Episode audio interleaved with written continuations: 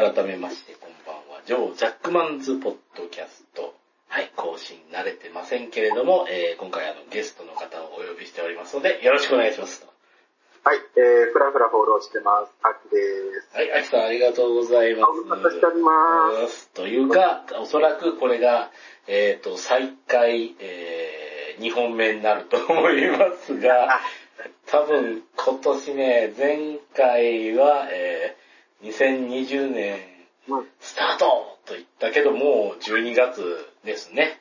まあ、収録日ばらしちゃうと今日12月11日なんですけれども、えー。なかなかどうして、まあ、あの、パソコン直った後にちょっといろいろとですね、あの、前回のラジオで言ってるような状況とかもあってですね、はい。あの、まあ、更新できてないなっていう ところですけど、えまあ私もね、呼んでいただいたのも、それこそ、うんまあ今回のテーマの去年版の時だったんじゃないかなと、最後は。そうなんですよね。うん。な気がしております。もう、丸々1年放置して、いきなり やるという、この、もう、あの、何ですかね、いい大人あるあるですよね。1年放置して、急に、いきなりっていう。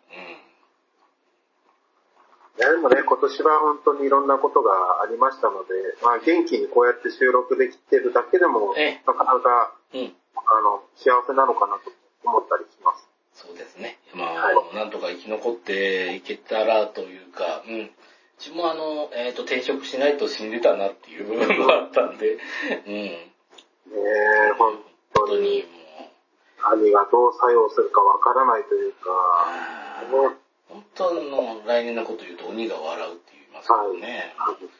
その通りですけど。うん今、鬼の首が飛びまくってますけどね、そうですね。えー、笑う余裕もないという。そうそうそうそう。というところの話もかむらめつつですね、えっ、と、今回あの、秋師匠の、えー持ち込み企画ということで、えーはいどうぞどうぞ。はい。はい。えー、第7回秋映像大賞発表でございます。はい、おめでとうございますと言いますか。えーここでちゃんとしたあのラジオだったらあの SE とかいろいろ入るんですけど、まだまだちょっとあのリハビリ中なんです。まあまあ元からやってませんですけど。まあ、去年は実はあの、でね、えっ、と、トロフィーを用意したりして、んえっ、と、郡山のホテルの一室から、うん。あの、中継という体でうん。やったんですけども、うんあ今日は、えっ、と、何にも用意せずです。うん。私のそばにあるのは、セコマ、うん。セイコーマートさんの十勝ブランデーハイボール。はいはいはいはい。それとあの、ドリトスうんチーズ味だけという、スケールダウン感が半端ない今年のうん。グランプリ発表でございます。いやー、まああの、まあコロナのご時世だから仕方ありませんよ。そうですね。私はあのイベントは縮小傾向であります。そうですね。私は、えっ、と、あの、あれですね、あの、トップバリューのワインデリをですね、えーこの特保のコーラで割割って飲んでますけどね。うん。こうすると大体どんな、えー、安ワインでも赤玉ハイボ赤玉ハイの、あ赤玉パンチの味になるんで。それっぽくなりそうですね。うん。うん。赤玉はちゃんと普通にね、炭酸水で割っただけで、すごい赤玉パンチになってくれて美味しいんですけども。うん。それ以外は全てコーラで割るとなるっていう。でもこれはちゃんとね、スペインの方にあるカクテルらしいですよ。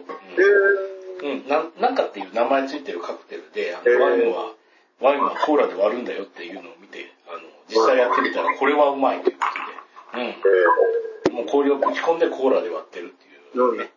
イタリア人もやってるんで怒ら、あスペインでやってるから怒られないだろうという、ー、なるほうんところですね。ど。です。ちなみにこの、えートップバリューのワインは、えっ、とですね、1.8リッター入って698円という。もう、安い。1.8リッターで。すごいですうね。ん、凄まじい値段なんで、ど僕はこ、どこ産のブドウなんですか？もう、えっ、とね、これどこなんだよね。えー、まあ、とりあえず分かってるのは、えー、あの、メルシャンで作っ、メルシャン富士山工場で作ってますね。ワイン系みたいな。そうそうそうそう。まあ、一時期あの、えっ、と、あれですね、あの、ヨーロッパと EPA がつなあの、結ばれてですね、えっ、はいはいはいはい。えっ、と、向こうのですね、あの、スペイン産ワインとかがですね、イオンにすごい勢いで入ってきて、えっ、と、あの、ワイン、あの、3本買っても1000円とか、そういうすごい凄まじいセールをしてたんですありましたね。去年、一昨年ぐらいでしたっけうん。さすがにもうこうなったら日本のワインダメかなと思って、一番安いワインどれだと思って探したら、えーメルシャンのワインが200いくらで売ってて、さすがメルシャンっつって。外圧には負けないですよ。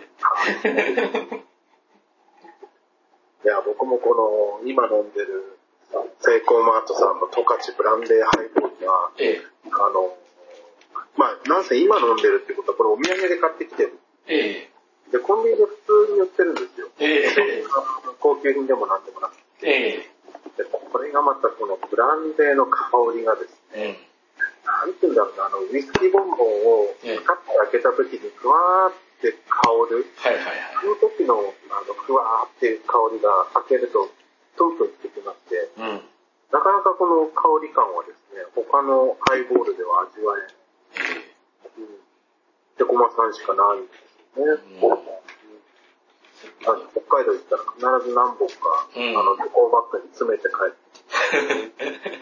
て。なるほど。セイコーマートさんブランドってそんなに、あの、うちら住んでる時もセイコーマートは存在しましたけど、うん別にそこまで、あの、すごいところにお店がある以外はそこまで、あの、いいものではなかったのと、あとすごいお弁ところにお店ありますよね。うん結構ね。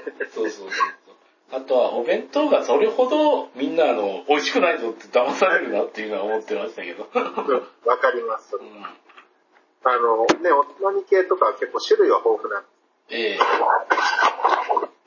でもそこま、そこまでではないぞっていうのがありますけどね、最近の。ただあの今、本マックさんでも、ね、こっちにあるホームセンター、本マックさんで普通になぜかセイコマブランドのものを多数扱ってるんで、うん、同じ系列だからかわかりませんけど、セイコマさんの、えっ、ーハイぐらいは売ってましたね。なんかホワイトハイとか。ちょっとじゃあ明日朝一で行ってきます。うん。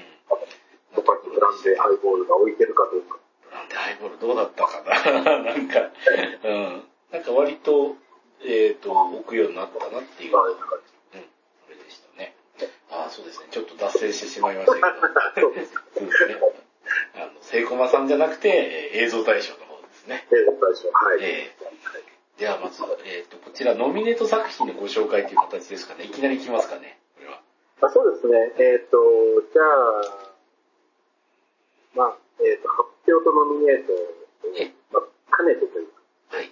か、はい。よろしいはい、どうぞ。はい。ではですね、えっと、一作目、えっ、と、今回あの、まあ、毎年8から9くらいを候補に挙げてるんですけども、はい。えっと、今年は7作品、えー、挙げております。はい。で、えっ、と、1作目はですね、あの、セイコーマートの話が、えっ、と、若干の前振りになっているんですけども、えー、あ、その前に、秋映像大賞の、えっ、と、基準のお話ですが、えー、と、映画とかテレビとかに、えーこだわらず、ええあの、映像と呼ばれるものを、えっ、と、2020年内に見たものの中から、えええー勝手に順位をつけてグランプリを決定しているという、今回は今年7回目になる、えええー、勝手賞です。はいはいはい。で、えっ、と、今回のノミネート1作目は、はいえー、金曜ロードショー2019年新作はい。の最終話、はい。こちらが、えっ、と、ノミネートの1作目でございます。はい。はい。で、えー、2作目の方、もうバンバン行ってみましょう。はい。あ、じゃあ全部言ってきますか。はい。えっ、と、2作目が、えー、これはお笑い芸人、ベイヒロガリうん。さんの YouTube はい。で、えっ、と、まあ、面白いなと思った作品名で言うと、えっ、と、バイオハザードの実況ですとか、はいはいはあと、うんはい、えっ、と、動物の森の実況ですね。うん。それを、えー、2作目にノミネートとしています？うん。で、3作目、えっ、と、Amazon プライムビデはい。オから、えっ、と、アリタインターナショナルはい。で、こちらその中から第3話うん。ですね。こちらのプロレスのことをよく、あの、話してるってやつですよね。そうです、そうです。うん。で、まあ、去年くらいまででですかね。有田中間プロレストというタイトルで、えっ、と、なんとシーズン4まで、えーやってた人気番組なんですけども、ええ。今年リニューアルされまして、えええーと、有田インターナショナルという番組になっております。うん。で、えーと、これが3作目で、ええー、ノミネート4作目は、えええーこの世界のさらにいくつもの片隅。はい。これ今年のものではありましたね。えーとですね、これ実は2019年の12月20日上映なんですうね。ん。なので、えっと、去年の収録の後に、えー上映された作品ということになります。はい。で、これに限らず、え去年の12月には、えっ、と、エストに対象としておりました。はいはい。はい。それはまあ、水曜どうでしょう？2019年新作も去年の12月ということで。はい。で、えっ、と、5作目なんですが、えっと劇場版バイオルテーバーガー。はいはいはい。これはまだまだ上映中ですね。うん。こういう場合になります。はい。それと、えっ、と、6作目がこれは、えっ、と、珍しい、私にしては珍しく洋画が入ってきてるんえですね。えっ、と、917、命をかけた伝令。え1917ですね。はいはい。うん。えー第一次世界大戦を、えー、まあ、モデルっていうのかな、うんした作品です。はで、最後が、えっ、と、これはですええね、あの、多分あんまり見たことがある人いないんじゃないかなというマイナーな作品ではないですけども、えええっと鬼滅の刃の人間でしたね。ああ、もうあの、えっ、と、噂に聞くあの、あれですよ、人の首が飛んだりする残虐なやつですよね。そうですね。あの、まあ、ちょっと PG12 の時に。PG12 の？なかなか、えー、そういった血みどろのやつはですね、あまり、あの、紹介してないという 話なんですけど、えー、そうですねまあ。これはですね、ちょっと外せないのかなと、ま今年を語る上ではですね、で私もまあ2回見に行きましたので、あ、2回も。はい。まあ、えっ、と、まあ一人で行ったのでね、家族連れてってっていうところで、ははいい。ので、えっ、と、エントリー7はい。3名に入れております。以上7作品が今年のエントリーでございます。はい、ありがとうございました。この中から、えっ、と、どれが対象になるのかというところは非常に、えっ、とですね、気になるところですけれども、えっ、とですね、では、まずあの、一番上から話をじゃあ進めていきましょうかね、これは。ね、まずあの、水泳、水曜どうでしょうの、えー2019年新作最終話ということで。うん。まあ、これは、そうですね。うんえっ、と、何せ、たまにしかやらない。そうですね。うでしょううん。で、新作という意味では、うん何年ぶりだったのかな ?4 年か5年ぶりぐらいなんですよね。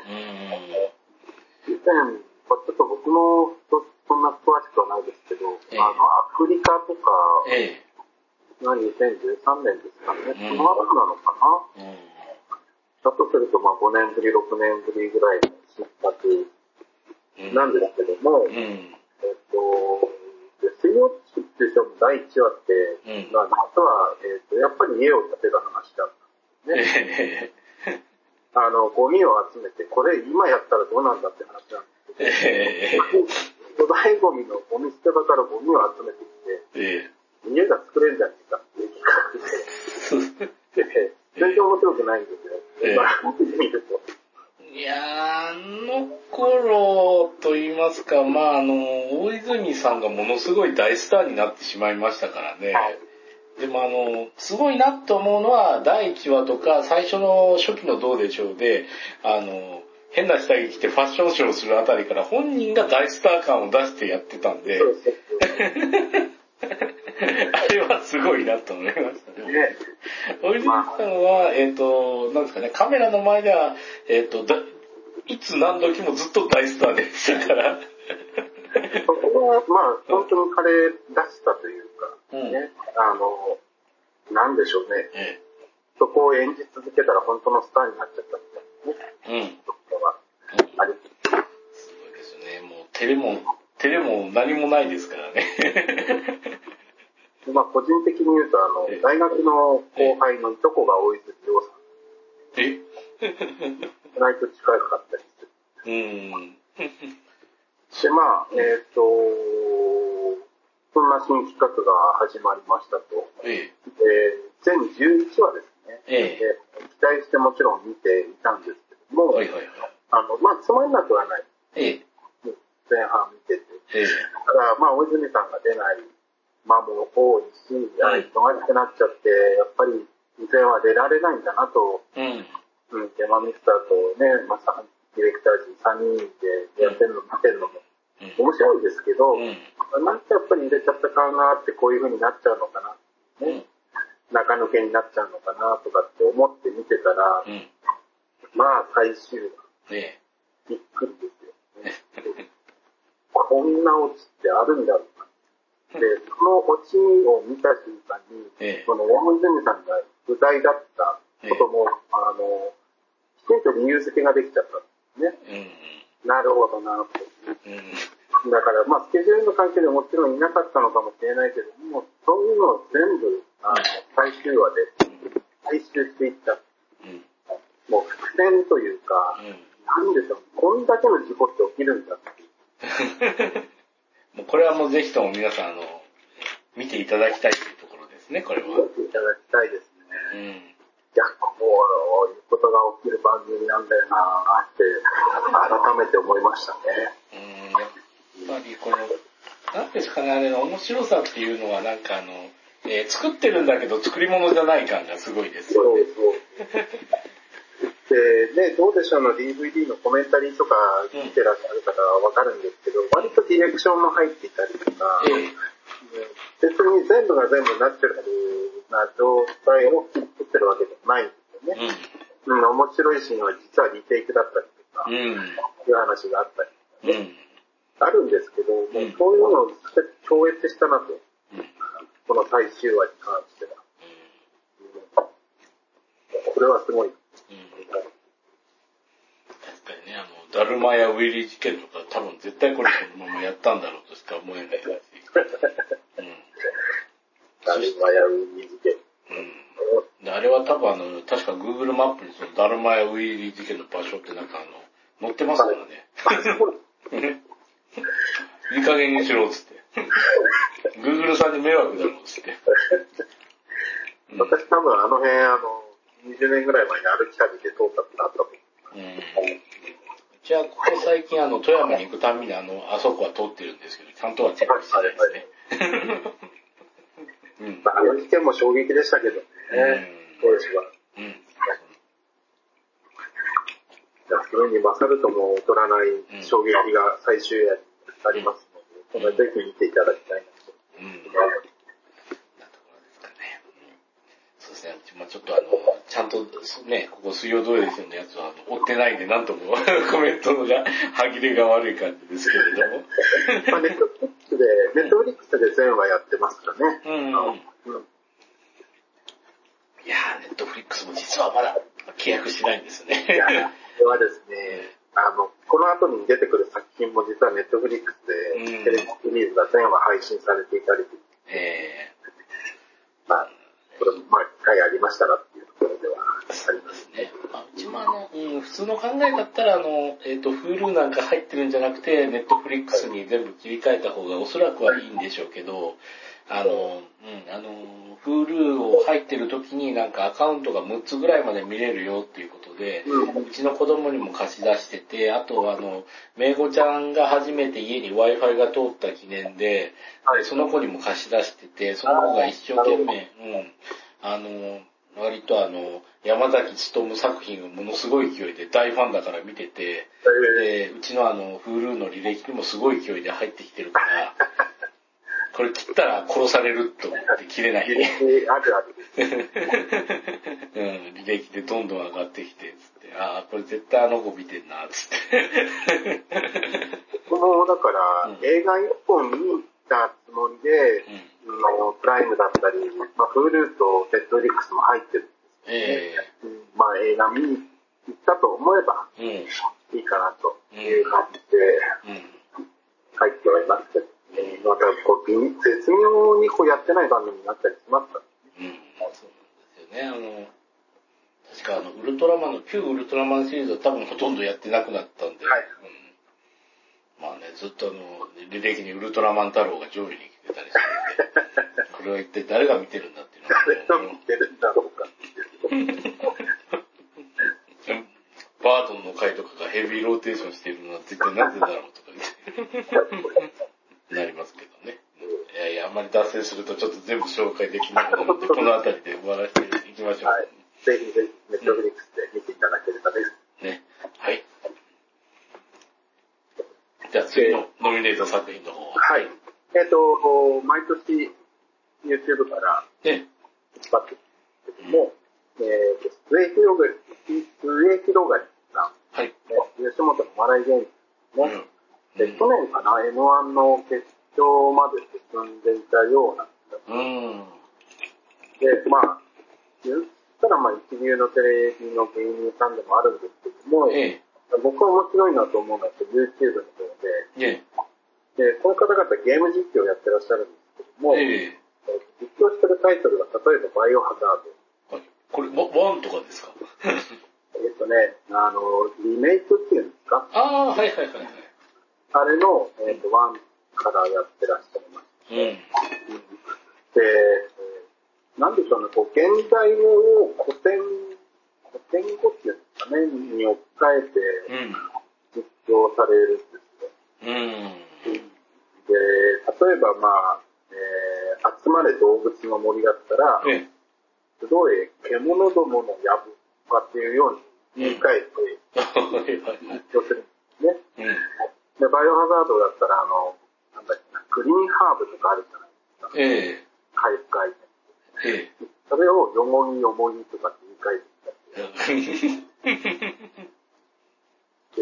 始その調子で実行してるんですよ。表現調の口調で。いやで、これがですね、もう初見お腹痛くなるぐらい笑いまして、ー。はいはあーすごい。で、あの、まあ、バイオハザードって当然あの、グロくて怖い、い。うん。あのゲームではありますけども、うん。まあ、あの、怖くないんですよ、彼らがやってるの。全然。そういう意味でも、あの、家族とかで見ても面白いのかな、というところですね。うん。で、動物の森とかもね、今年あの、ステイホームとかで随分流行りましたけども、えで、決してあの、ゲームプレイが得意な方々ではないので、ええあの本当に素人目線え。うん。うんあの、一般のプレイヤーの方と、うん。さして変わらないレベルと目線で実況するので、うんやっぱり、あの、嫌味がないというか、うん。うん。うん。だから本当どの世代の人が見ても、まあ、あの、面白いんじゃないかな、というところで、今回ちょっとピックアップさせていただきました。まあこれもちょっと僕自分もですね、再生したことがないんで、パッと歯切れのいいコメントがスパッと出るもんではないんですけど、まあ、ただあの、表現がね、あの、おそらくこの芸をテレビでやるっつっても、多分やらせてもらえないんで、うんうん、多分じ自分の芸幅をこっちの YouTube のチャンネルでやってるっていうのも一つのやり方なんでしょうね。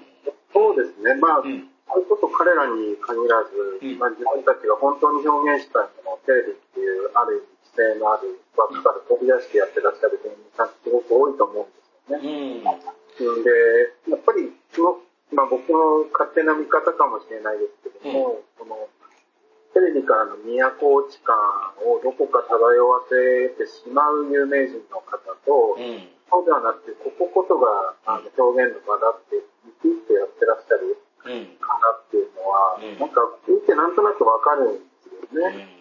でもこの二人っていうのはそういう意味では後者で、生き生きとやってらっしゃってて、うん。うん。うん。まあ、そういう意味でも非常にこう見てて楽しいですね。うん。うん。確かにそうですよね。もう、あの、まあ、実際うちも好きなのが、あの、えっ、と、北野誠さんのやってる心霊ドキュメンタリーからでやってた企画で、自己芸、自己物件住みます芸人のうん松原谷さんが、ね、うん。本も売れ映画に醸されっていう大ブレイクしましたからね。はいはいテレビでブレイクしたかっていうとちょっと違う気がするんですけれども。えはい。でもまたちょっとアングラすぎるというか、ーうんめちゃくちゃ、うんも、でも松村谷さんが芸人として面白いかどうかっていうのは、あの、えーコメントは差し控えさせていただきたいと思うんですけれど。まあ、そこは、あれですよええね。また、自分の特性を活かせるのが、そうあのネットの強みっていうところにつながるのかなっていう。そうですよね。まあ、あの、もうとんがってる感じの YouTube がね、うんあのいいなと思いますね。本当に。ねまあ、本当に一人でメディア持ってる、このラジオもちょっと一応はあの YouTube でも配信してますけど、そうん、メディアを持って、そして行くっていうのはいい感じですよね。うんなところですね。うんでは、では、では、次を行きましょうか。はい。はい。えっ、と、3つ目ですね。えっ、と、有田インターナショナル。え、はい。有田プロレスインターナショナル。え、で、えっ、と、これはまあ、あの、有名なコンテンツでもありますけども、Amazon プライムで、えっ、と、有田と週刊プロレスという番組を、え、4回にわたって、え、えー放送されていましたが、それがリニューアルされまして、え、え有田プロレスインターナショナルが今年、えーと放送されてます。うん。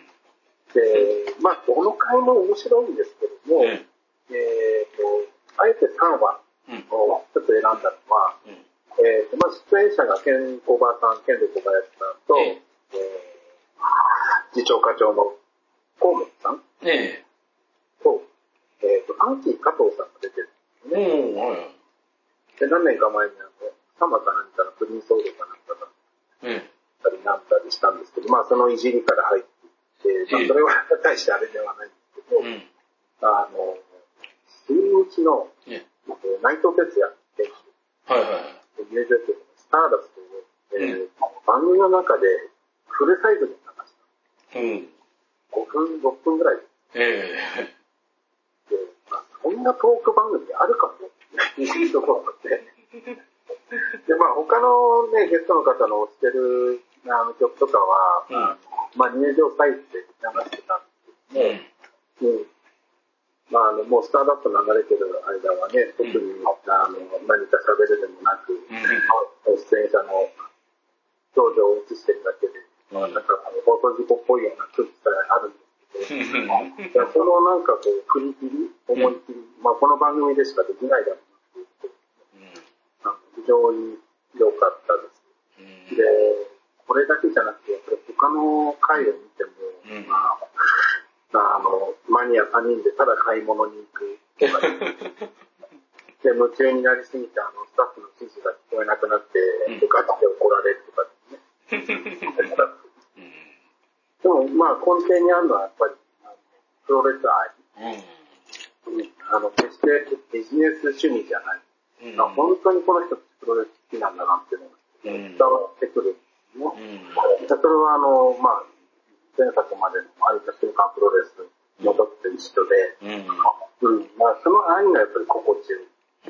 で、僕なんかやっぱり三沢さん亡くなってから、あんまりもう、えっ、と、現地どころか映像とかも見なくなっちゃったプロレスファン、元プロレスファンですけども、ええあもう一回見たいなって、やっぱりこれ見てると思わせてくれない。うん割とそういう良質な、うんえーコンテンツで、まあ、有田さんも言ってましたけど、やっぱり、リバップまで待てないっていう昔だった、えええーっと、プロレスをある意味茶化すような番組うん。が、やっぱりプロレスファンであったり、うんプロレスが好きな芸能人の方にはトラウマになってるところがある。うん。なんだけど、やっぱりこの番組はそれをひっくり返してくれたんじゃないかなっていうところで、うんあの、芸人さんのプロレスを語っても。まあそういう意味では、あれですね、アメトークとかもそうなのかもしれないですけど、うんそういう印象を変えてくれたっうん。ていう部分でも、うん。すごくあの良い番組なんじゃないかなっていう。うんプライムでももちろん見放題で、ぜひ、プロレスから離れてる方にほど見てもらいたいかなと。うん。はい。思っています。そうですよね。やっぱり、伊沢さんショックで結構あの、試合見ててもこれでもしも人が死んだらなとか、そういう形を引きずってちょっと辛くなった時期は自分もありましたけど。うん。また、ちょっと結構なサイズで、この三沢さんの最後の試合に、うん。当時地上波とかでも流れたりしましたし、うん。まあ、ショックというか、えーなかなか、あの怖さ、体に染みついちゃって抜けないんですよね。うんまあでも、三沢さんの後にプロレスファンになった人たちを見てると、やっぱりプロレスっていいなと思いますね。うん。そうですよね。うん。特にあの、若い女性の方とかで非常に多いんですけれども。ね。あの、うん。まあ、日にちが一人じゃ引っ張るようになったっうん。ていうのもあるんでしょうけどね。僕の中ではずっとあの、草プロレスばっかり見てるんで、もう。僕もずーっとあの、うんそれこそ記念さんちでね、うんインディーのお仕事とか毎週見させてもらって、いぶしって言われても、うんあの、DDT の方のいぶしのイメージしかないみたいな。未だに。うん。うん。うちはあの、用水路とかであのね、あの、死神酋長とかと戦ってるいぶしの方が、すごい輝いてるな。今も輝いてるけど。やっぱりあの、ね、当時と輝き方が違う。違いますね。ちゃんと大スターになっちゃってるから。そううん。ああ、それこそ大泉さんじゃないです。うん。でも、吉野さんも大泉さんもすごいけど、あの、なんだかんだ言ってやってることが変わらないのが すごいなと。うん。まあ、ちゃんと受け入れられるうん。そうですね。余地があったっていうことなんですね。まあ大怪獣ものにも井口さん出てますんで、まあ、そちらも見ていただければ。でも、かなりの、あれだって、あれですよね、ドカンツさん、新潟まで見に行かれたうんそうそうそうそう、言ったけど、まあやってなかったっていう。やってなかったって。行くぜっつったら、あの、一週間で行けない。土曜日から日曜日で、の7日で上映決められてて、なんでだっつって話したら、記念誌曰く、それフィルム1本しかないから持って走ってんですよ、つって。くっそ、そうかっつって。今の時代、フィルムなのかなって思っちゃいますよね。いやいやいや、結局はあれですね、あの、あれ、えっ、と、ビビ仙台店のところのあの、あちらの映画館ですね。えーはいあちらで見ましたけどね。いや、あ、やってたんですね。やりましたよ。ネラビータ映画、映画ちゃんと見ましたよ、僕は。あの映画館であれ見ましたよ。まあちょっとプライムでうん3回ぐらい見ました。いや、まあまあ、えっ、と、真夏龍さんがけかなりきつかったですけど、まあ大体面白いです。大体よ。大体面白いです。はい。じゃあ、まあ面白いですけど、あれ見てなんかプロレスっていいなってはなんなかったですけど、まあまあ、あの、本当にあの、えっ、と、井口さんはあの、会場相手にガチファイトをするんで、そこのあの、蹴りとかの速さがちょっとび、だ、大丈夫かこれ、アクターの人という、のを心配になってしまう映画ではありましたね。でまあ、まだプライムでやってんのかわかんないですけど。まあ、これは別にあの、えー特には見なくていいです。はい。はい。では、えー次行きますかね。はい。えっ、と、次が、えっ、と、これまあ、うんいつも馴染みというか、ええこの世界のさらにもの形。はい。えー、2019年12月20日、えなので、えー収録後の公開ということで、えーノミネートしております。いやー、ちょっとまああの、コロナのね、騒ぎがなければもっともっといけたんだろうという映画はたくさんありますしね。まあいろいろとこう、世界線がいろいろ変わってますけど、まあこれは、ちょっとね、あの、時期が辛い時期にやってるなっていう部分はね。そうですね。うん。2016年の11月12日に、まあ、前作というか、うんまあ、2016年版が上映されて、ええまあ、当然コロナも何もないですね。ええあの興行収入20何億円と、もともとクラウドファンディングを利用して作った映画だというふうに考えれば、うんあの、非常に大ヒット、大成功かなっていうところで、うん。で、まあ、10億円したら、新作的なとなって、うん。デューサーさんと岡田敏夫さんのね、やりとりなんかを経て、うん。えー、演を経て、えー、2019年に公開されましたけど、今お話しされたように、コロナにね、思うよう。に伸びなかったっていうのと、うん。それでもまだあの、茨城県の土浦にある、土浦プラドシネマさんでは今日も上映してるとうん。いうことで、うん。あ見に行くことはできる。ねで。まあ、作品としては、あの、前回、前作から40分ぐらい、えーっと、増えてますと。うん。で、去年、あの、この番組を収録させていただいた時に、は、えっ、と、東京映画祭で上映された未完成版のお話でさせていただいて、えで、えっ、と、二人とも意見が一致したのは、あのゼータガンダムえうん。のつなぎ方はちょっとどうなんだ だと思うんですけど、ええはい。あの、40分追加されてもね、特に違和感もなく、うん。うん。で、見た後の感想はちょっと、うんあの、ほろ苦い、うん、前作と比べて、うん。うんっていうところもあって、え非常にまあ別物って言ってもいいのかなっていうぐらいに、うん。またちょっと変わった感動のある作品になってました。まあ、品質に関してはもう、全然言うまでもないかなというところで、ええーまあなかなか映画館で見るのは難しいですけども、うん配信とかはね、レンタルとかで、えーぜひ、あの、一度は見てもらいたい作うん。品ではあります。そうですね。まあ、あの、前作というか、あの、えっ、と、普通バージョンを見て気に入った方は、こちらもぜひともというところですね。その通りですうん。ね。これはね、ねまあまあ本当にこう、ほんわかというか、ああ、戦争ってこんな感じなんだなっていうのがですね。そうですねうんで、やっぱりあんまりこういうことは言いたくないんですけども、うんやっぱりコロナの状況で、うんあの、本人たちの意識に反し何かの制約が生活に課せられている状況うん。という意味で言うと、すごくやっぱり似通う部分もあるんですうん。ね。まともに物が買えなくて配給だとか、あの出かけようと思ったら空襲警報だとか、あの、理不尽に人の命が奪われてるとかですね。そういう状況っていうのは、どこかに通うようなところもあるので、まあ見ると辛くなっちゃう人も実はいるのかなとも思いながらも、あ明るく生きていくヒントとか、鍵はきっとあるんじゃないかなと思います。そういう部分でも見ていただきたいなと思います。はい。えー、では、じゃあ次の、えー作品の方お願いいたします。はい。次は、えっ、と、劇場版バイオレット・エヴァーガーああ、これかなりツイッターでもたくさん話してましたよね。でこれはですね、なんて言ったらいいんでしょうね。まあ、もともとは2018年の、えっ、と、春アニメえですね。で、全13話プラス OVA。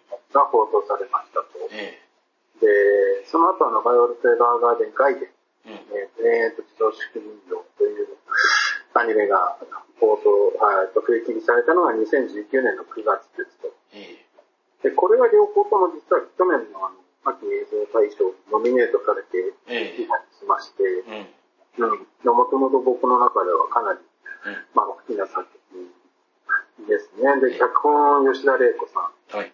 ということで、まあ、それもやっぱり外れのない、えー方が脚本されていて、うん。で、えーと、今年の9月18日ですね、うんえっ、と、まあ、コロナも、この頃は若干落ち着いていたのかな、夏場っていうことが、うん。どうかわからないんですけども、ねまあ、18日に上映されましたと。で、なんでしょうね、こう映画館に火が灯ったというか、うんお客さんが帰ってきたのを、え。うん。こう初めて実感させてくれたのがこの作品だったのかなと。うん。いう気はしました。で、うん。当時はほとんどの映画館が一席ずつ開けて、ね、それこそあの、炭治郎の、えーっと、あの、着物みたい。な、はいはいはいはい。一末模様みたいな感じそうでね。そうそう、えなってま座席がなってましたけど、えうん。で僕が忘れられないのは、その、ロジックス仙台に見に行った時に、ええグッズが軒並み初日だかで完売しちゃってて、えで、えーっと、ポップコーンセットだけがええ残ってたんですよ。え。はい。そしたらもう店員さん総出で、えスタッフさん総出で、え。売り込みしてるんですよ、その、ポップコーンセットを。どこにいても、バイオレットエヴァーガーで、こう残ってます、みたいな。それが、まあ、なんでしょうね。うん。火が灯るというか、ええ。まあ、映画館に人が戻ってきてる、うん。活気が戻ってきてるっていうのはすごく感じられたんですよね。そういう思いで、あの、まあ、映画館の再生っていうのがまず一つと、うん。えーこれは京アニの再生でもあるんですよね。ああ、そうでしたね、こちら。うんうん。京都アニメーションが魂事故うんで、それを作品の中では決してうん。描いてるわけでもないし、うん。舞台挨拶も私見に行きましたけど、あのリモートで見に行きましたけど、その中でも口にするわけではないんですよね。であえて避けてるわけじゃないけど、口にしないんですよね。でも、もうみんな分かってるから、それが。あの、監督さんが直接的には言わなかったけど、うん。いろいろあってっていう言葉を使った瞬間に、うんもう、登壇してる演者の方とか、うん。僕の隣の席に座ってたおっさんとかが、うんうわーって号泣し始めて、うん。うん、わかるとうん。すごく気持ちわかる。京アニの再生っていう物語と、でもう一つはやっぱりこの物語の中のヴァイオレット・エヴァーガーデンって女性の再生の話でもうん。やっぱりあって、うん。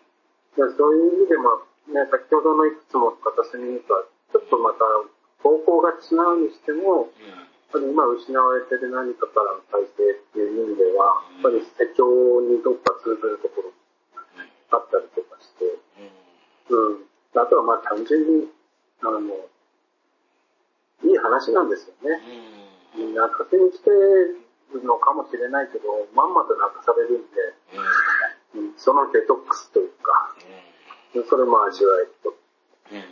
で、やっぱりロングランしてますよね。もう12月も半ばですけども、うん。9月18日から始まって、えーと、ムービック仙台まだ上映してますので、うん、これはかなりのロングランになってきてます。で、ネットフリックスで全話見れますし、全然追いつけますので、ぜひぜひこの作品もですね、あの、作品の中でも語られますけども、ええ。やっぱり伝えたい時に伝えておかなければ伝えられなくなると。あの、見たい時に見ておかないと、うん。劇場では見られなくなりますので、ぜひですね、見ていただきたいなと思います。非常に良い。作あの、あれですね、まあ、比べるのはどうかと思いますけど、あの、うちもですね、プロレス団体っていうのは、あの、来た時絶対に見とけと。えー次に来るとは思うなっつって、本当に崩壊することがあるので。品ね、本当にそうですよ。えー僕はあの、くしくもあの、岩手県で、えっ、と、あの、橋本真也と、えー藤原義明氏のタッグと、えー田中と大谷が戦った試合が、えっ、と、橋本真也のラストマッチでしたから。ああ、そうびっくりしましたね、その、うん。そうそういうつもりでは見てなかったんですけど、うん。あれがラストマッチだっう。うんありますよね。うんそうそうそう。だからね、これはもう見れる時に見とかないとっていううん。ところですね。うんはい。本当に。そうですね。これだと多分バイオレット・エーパーガンデンのことは1時間ぐらい喋りたいかと思いますけれども。これは、もう1話丸々どっかどっかでで、7ぐらい。話さないといけないかもしれませんけれども、では、でちょっとあの、次の。作品に移まあ、り今回はそういう、えあれじゃない。ええっ、と、次がですね、まあ僕にしては珍しく、あ、お大丈夫ですか？えっ、と、洋画を入れてるんですけども、ええ。っ、と、1917、命をかけた伝令はい。ですね。で今年公開の映画でございます。これはなかなか自分もねですね、これ未見なんですけれども、あの、はい。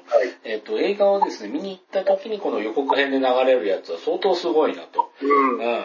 あれ、こう、あの、もうあの、あれですね、あの、一本長回しっていうか、一人の人がずっとこう走ってるところ、ひたすら後ろから撮ってるっていう形なんですけど、まあ、走ってるところが戦場なんで、まあ大変っていうところですよね。そうですね。まあ、僕も、あの、劇場で見るより、まあ、今年は特にですけど、ええあの、家で配信系で見ることがすごく多いんですよね、映画って。うん。で、ながらで見ることも失礼ながらあるし、ええで、そういう映画って正直、最後まで見てもあんまり記憶に残ってなかったり、うん。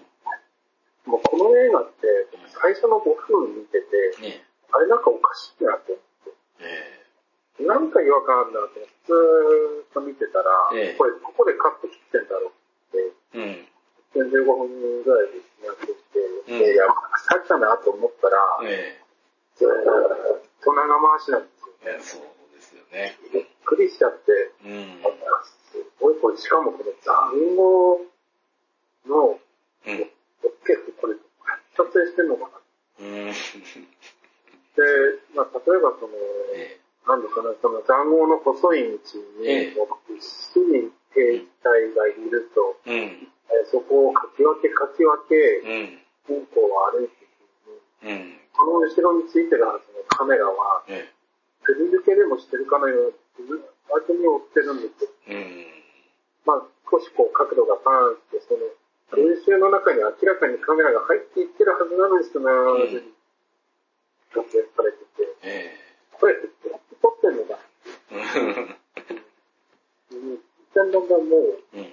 これ気持ち悪いぐらいすごいと思いながら見ちゃってえて、で、まあ、あっという間の2時間、うん。で、あの、徳さんの言う、この、走ってるシーン、ラストシーンのあたりなんですけど、ええ。いや、まあ、すごいそのシーンも。うん。劇場で見てたら、本当に鼻血出るんじゃないかっていうぐらい。いや、久しぶりにその映像を、ええまあ、ストーリーはシンプルですええよ。ここは、まあ、大してどうとかはないんですけど、うん。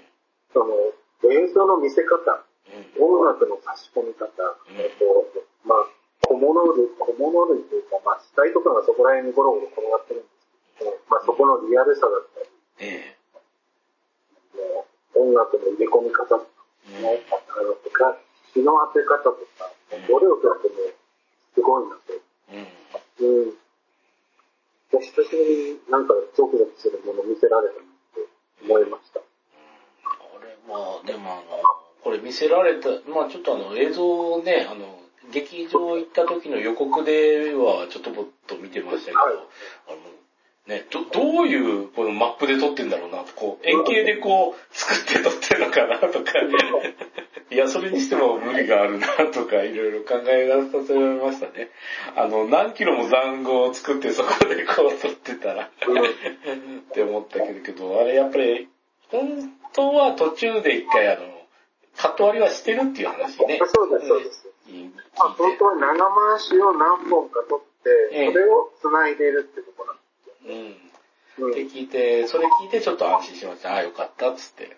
そうそうで時間の経過は、うん例えばあの、衝撃を受けて気を失っているとかで表現されていたりとか、うんそこら辺もまあ巧みで、うん。うん。だから、意識のある状態の主人公目線では、ええその日韓の作品の中で全てが描かれてるってことうん。なんですね。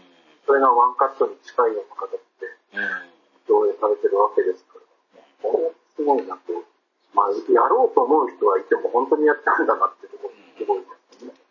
確かにあの、カット割りをですね、無理やり伝えると不自然になりますからね。うん、そうですうん昭和仮面ライダーの変身とか割とずれますからね。ずすっと。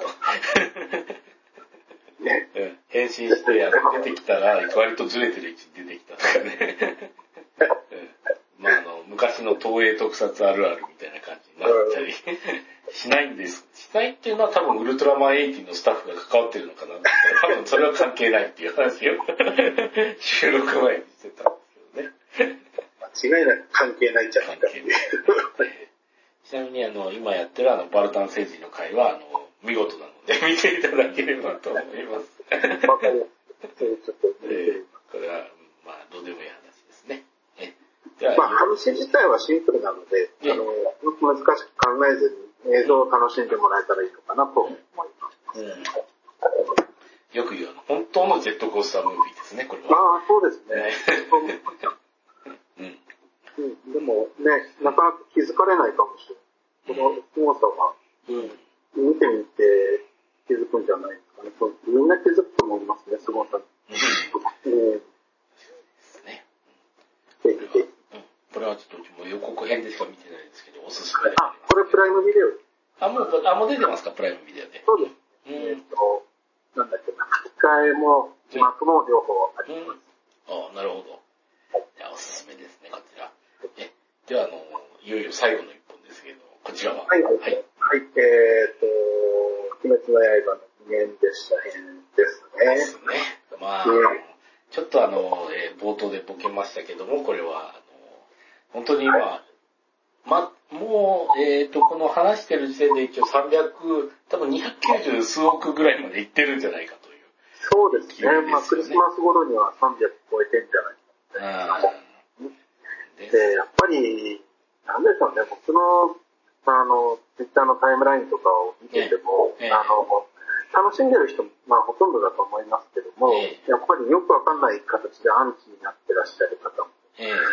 少なからずで、まあ、大ヒットしてる映画の宿命なのかなと。うん。思うん。ですね。うん。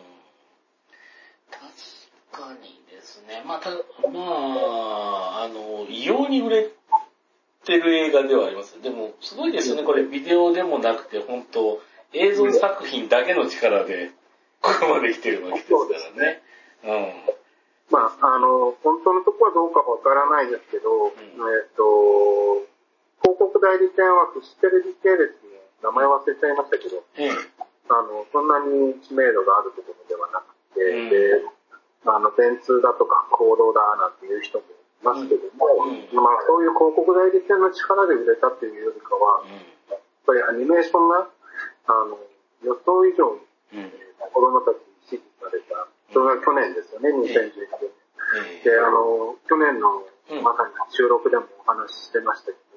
まあ、プライズが、もう唯一に近いようなグッズっていう 時期もええあって、あれですよね、なんか入荷前に問い合わせがあったとかってお話を、奥さんもされてたっけかなとかって思いつつ、そうですね。このうちもあの、ゲームセンター業界に身を置く人間ですけれども、えっ、と、ゲームのヒットというよりも、あの、鬼滅の刃のプライズで、あの、うん多くのお店が救われましたね、これは。そ本当にね。えそう。だから、要はグッズは足りてないってことは、えあの、そういった準備ができてない。うん。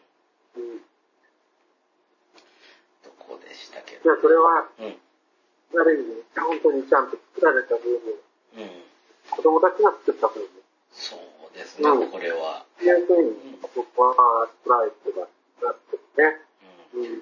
あの、やっぱりここですね、あの、まあ、うちもこれはちゃんと見てるっていうか、あの、すごく、あの、関わりの深いヒットなんで、ちょっとそこの手に関しては語れるんですけど、はい。うん、やっぱりあの、今あの、えっ、と、プラえっ、とですね、ゴールデンタイムにアニメがあって、それを見て、えー子供にから火がついてではなくて、おそらくあの、深夜アニメでしかやってなかったんで、みんなあの、この映像を配信で見て、面白いとなって、うん。で、あの火がついてきて、うん。いろんな層に火がついてきて。うん。やっぱりあの、最初の頃あの、えっと、アニメがスタートして原作も良くてっていう流れでいって、えっと、結構ですね、涙流して感動したっていうのは女性の方が結構多かったですよ、これ。うん、はい、はい。うん。で、まあ、あの、子供も見るようになってっていう形で、あの、全、ね、あの、世代的にこう、火がついて、えー燃え上がって、えーあの、炎のようになりましたね。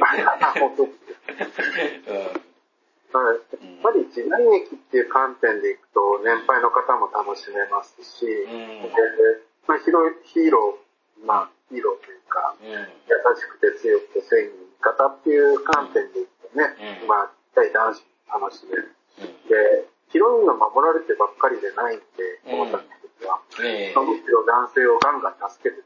うん。そういう意味では、女の子もうん。憧れられる存在でもある。で、うんまあ、その言葉一つ一つ、あの、非常に印象的なセリフが多いっていう部分では、うん。あの、まあ、20代、30代、40代と、ね、働いてる男性の世界に響くところがあったり、で決して意識してるとは思わないですけども、んまあ、全世代にそういう意味では、何かしらうん。うん。かかるところがある作品なのかな、というふうには思いますやっぱりそれの、結実というかうん、集約されてるのが、今回の二年列車編だったの確かにですね、もう本当に、いろいろとね、あの、すごいですね、アニメオリジナルのやつでもなければ、え原作のただのワンエピソードで、うん、そういうことなんで。すよ。うん。で、あとは、あの、特に、えー芸能人が出るわけでもなく、うん。えいや、本当そこですーうん。よね。それだけでしかないのに大ヒットっていうのがですね、まあ、この本当にコロナ明けでいろんな業界を救いましたね。あのうん。映画館も救ってますし。うん。はい。いや、本当にね、まさかここまでとは、っていうところは確かにありますけども、うん。でもちゃんとその、例えば UFO テレビさんえも大好きな生徒、えーシリーズ、うん。えー作ってらっしゃる、あの、制作会社ですけども、ええここ UFO テレビさんの、うんこの品質っていうのは、別にこの鬼滅の刃で証明されたっていうわけではなくて、以前から評価は高かったわうん。けですし、で、あと声優さんたち、うん。あの、掛け合いを見てると、うん。まあ、彼らの実力ですよね。うんその芸能人さんの知名度に頼らずと、うん。力のある声優を気分揃えれば、それだけのお芝居が作れるうん。というところ。うん。だから、もう、パッと出た、その、想像もしないようなヒットという側面もないことはもちろんないですけども、ちゃんと実力のある人たち、実力のある会社が、余すところなくそれを出せば、これぐらいのことは起きうる、奇跡を起こしうるっていうのを、はっきり証明したのかな。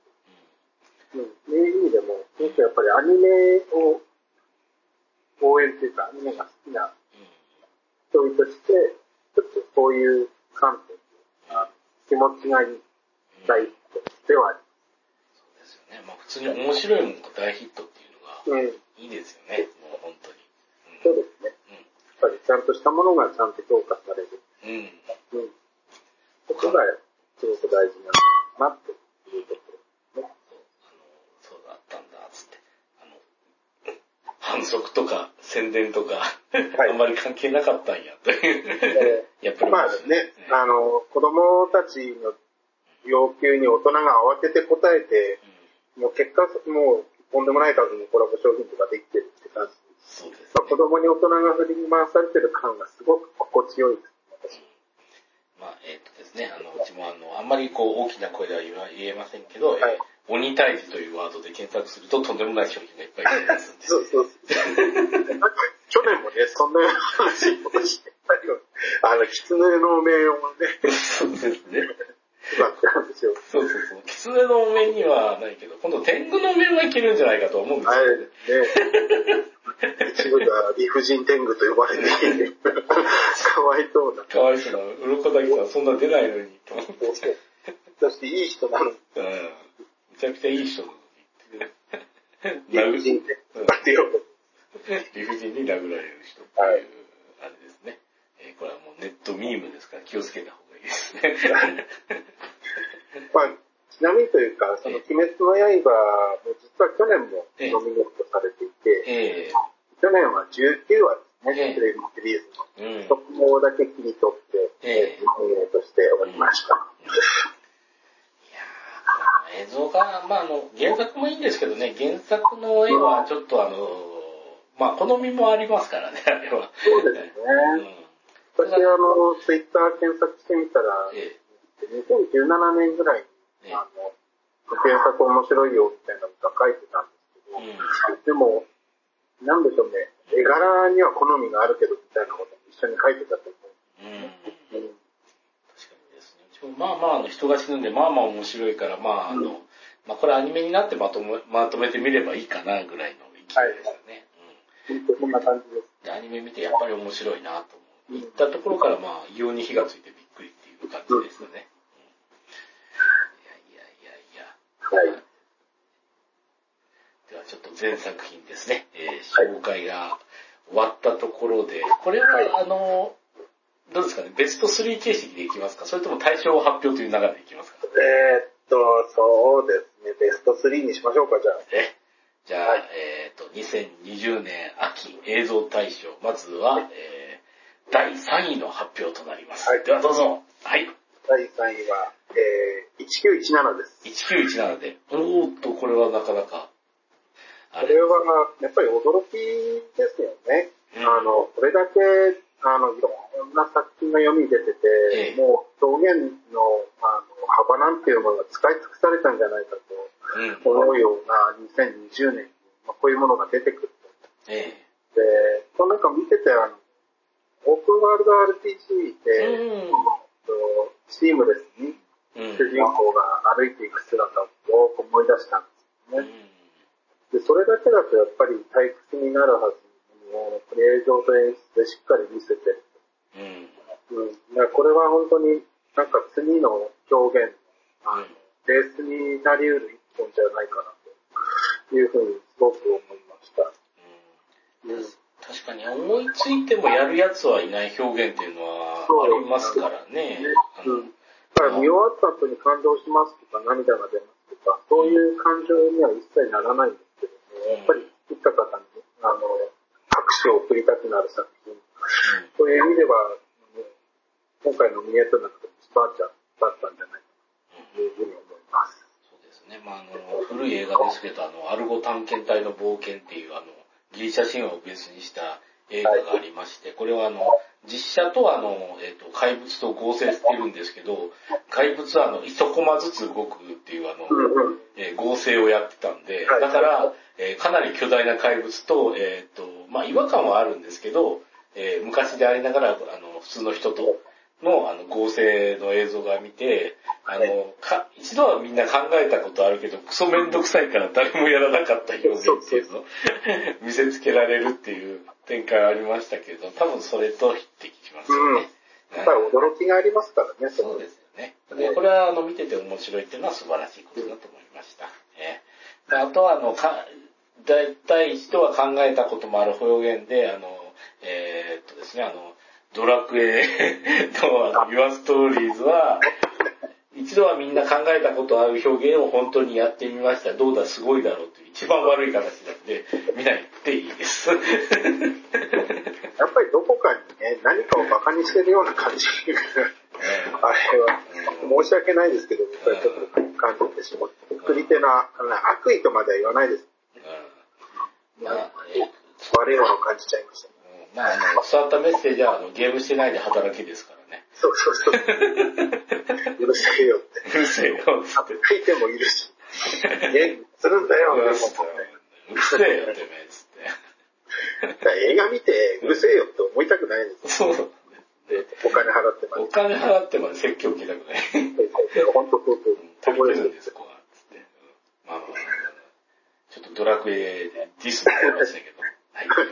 では、第2位ですね。はい。第2位、はい。はいえー、第2位は、この世界のさらに次の片隅に、えーっと、もう、これは毎度のことの1位になるかと思いきやってところですね。2位、えーまあ、ね順位をつけること自体もどうなんだっていうところをあえて、ええあの、まあ、1位の作品の時にそこもお話はするんですけども、ええあの、全然価値としては何ら変わりはない、本当に素晴らしい作品です。で何回も僕も見てますし、うん。まあ何回どころじゃないですね、何十回も見てます。うん。で、ただやっぱり、僕が何回も見る以上に、見たことない人にとにかく見ていただきたいっていう思いの方が強いですね。なんとなくのイメージなんですけど、ここ4、5年くらいでものすごくアニメってしっかり作られるようになったなっていうか、うん。あまりちょっと無茶苦茶な出来のやつもあるにはあるけれども、うんまあどんどんあの、し下のクオリティが上がってますよね、こう。そうですね。どんどんどんどん上がってきて。あと、この作品が決定的に変えたのって音だったんじゃないかなって、うん。最近思うんですよね。うんで、劇場に行ってもこう、なんか、パイノラルみたいに、臨場感が、まるでこう耳元で囁かれているような、耳元で音がしているような、本当に臨場感のある音の設定って、まああったのかもしれないけど、この作品がすごく際立たせてくれたんじゃないかなっていうすごく感じているんですよね。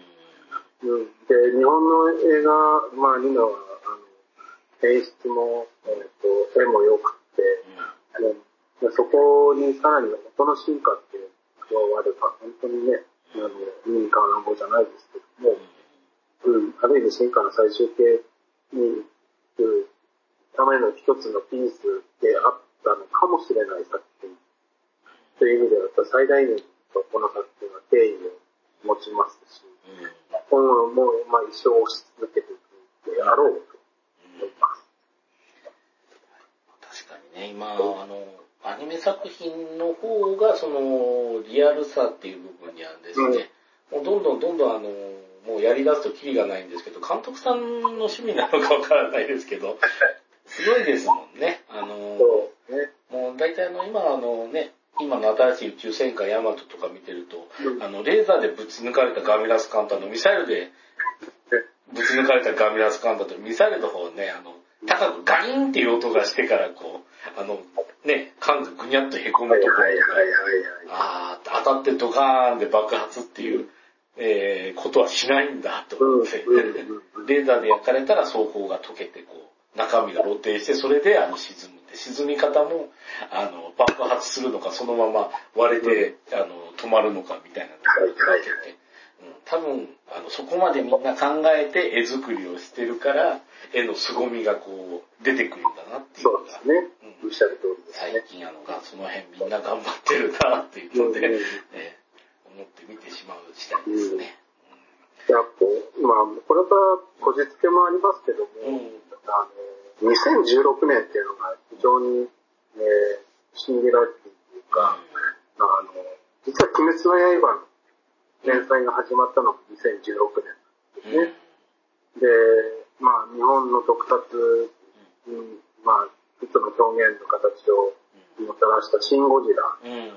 これも2016え年。で、まあ、おなじみの金七えうん。2016え年。で、声の形、これも素晴らしい映画でしたけども、うんこれも2016年。えうん。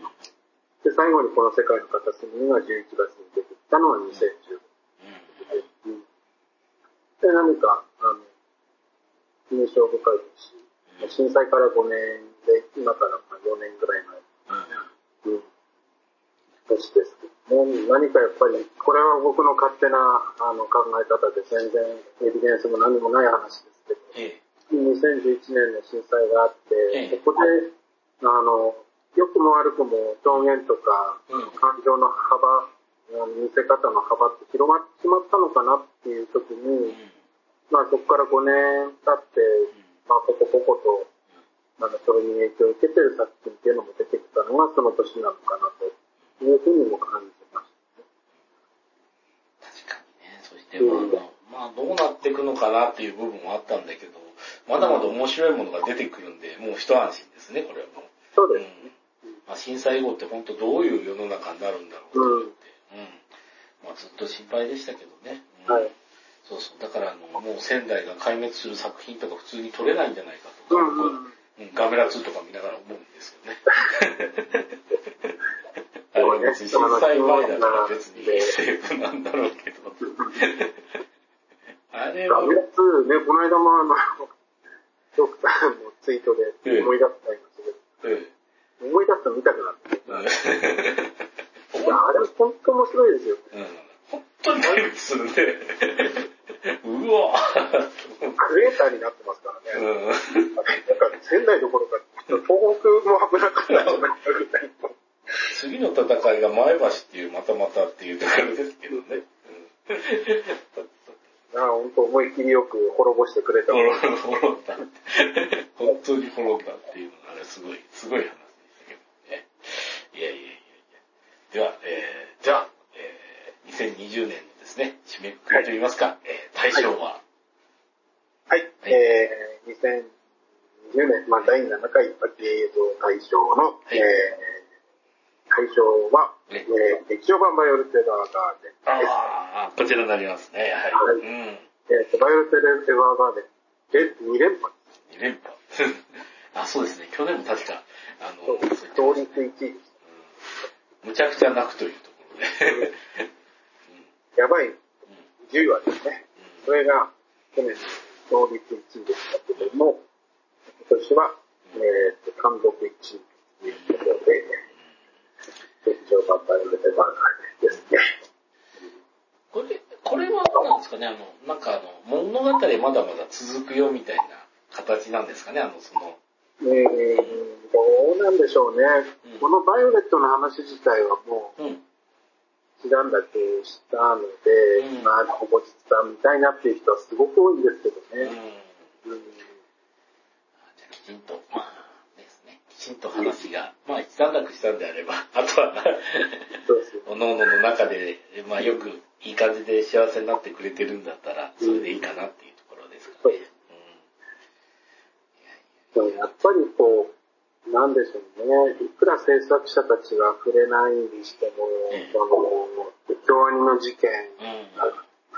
があって、で、これだけの品質のものを、えーあの、作り切ったこと、で、まあ、火事にあった第一スタジオのパソコンの中から、作画データをサルベージした方がいて、うん。まあ、その人たちも、あの、エンドロールには名前がクレジットされてるんですね。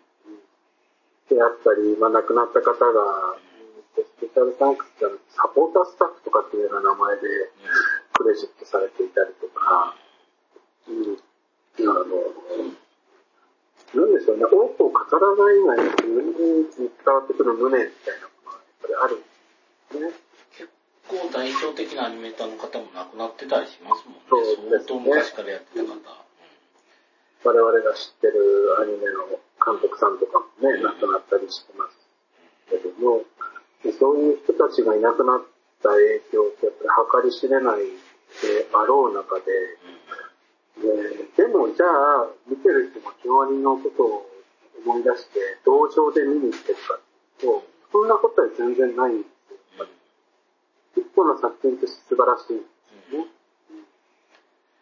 だからそこのなんていうか、ね、たくましさというか、うん。うん。うんそこが、ね、やっぱり、どうしても、優越はつけたくないけども、あの、1位っていう形にしたいなって思った部分ではありますね。ね、まあ、あれですね、アニメ作品も最近、クオリティがどんどんどんどん上がってますからね、うん。本当にありがたいことですけども、本当にその頑張りすぎて、あの、本当にね、健康にを害しない程度にこの制作の方。は、でこの作品って、ええ。なんでしょうね、綺麗に描いてないんですよ、特に終わりの方は。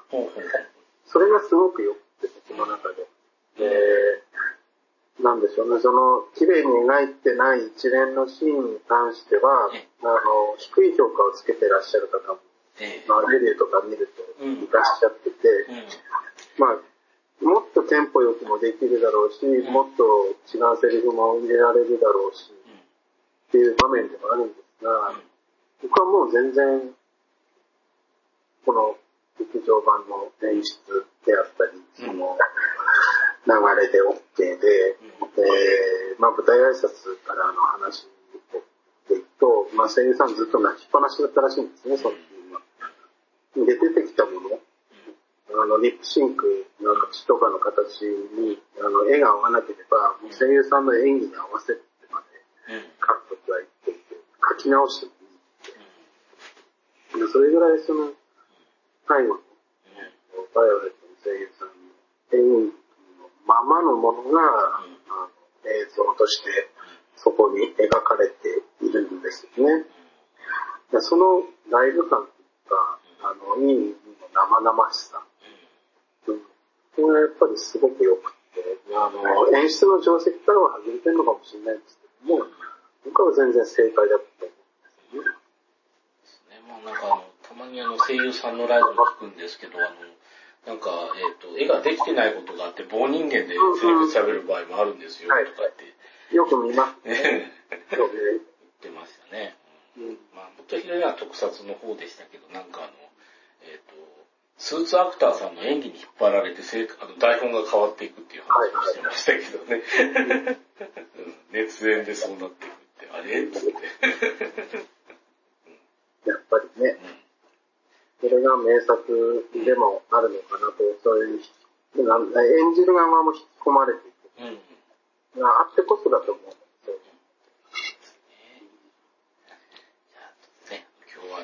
まあ、追悼というわけでもないということで、はっきりおっしゃってましたけれども、やっぱり思い出すと、っていう感じになりますね。いや、本当によくぞあの状況からここまでのものを作り上げたなと。で、同情なんて全然必要ない品質の作品。みんなちょっと言ってることはね、なんか矛盾もあるかもしれないけども。